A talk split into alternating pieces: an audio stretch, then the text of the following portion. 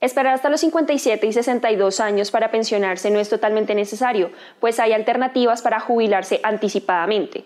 Por eso, hoy en su bolsillo, las claves para pensionarse antes de los 50 años. La primera opción es hacer aportes voluntarios a la pensión obligatoria que servirán al momento de pensionarse, aunque se debe recordar que esto solo aplica en los fondos privados. Otra opción es hacer aportes a pensiones voluntarias. Otra posibilidad es vivir de la renta. Puede comprar y arrendar un inmueble, aunque debe tener en cuenta que cuando este no esté ocupado, usted deberá asumir los gastos. El emprendimiento es otra de las formas para generar un dinero adicional, aunque tenga en cuenta que muchas veces un emprendedor trabaja más que cualquier empleado en la compañía.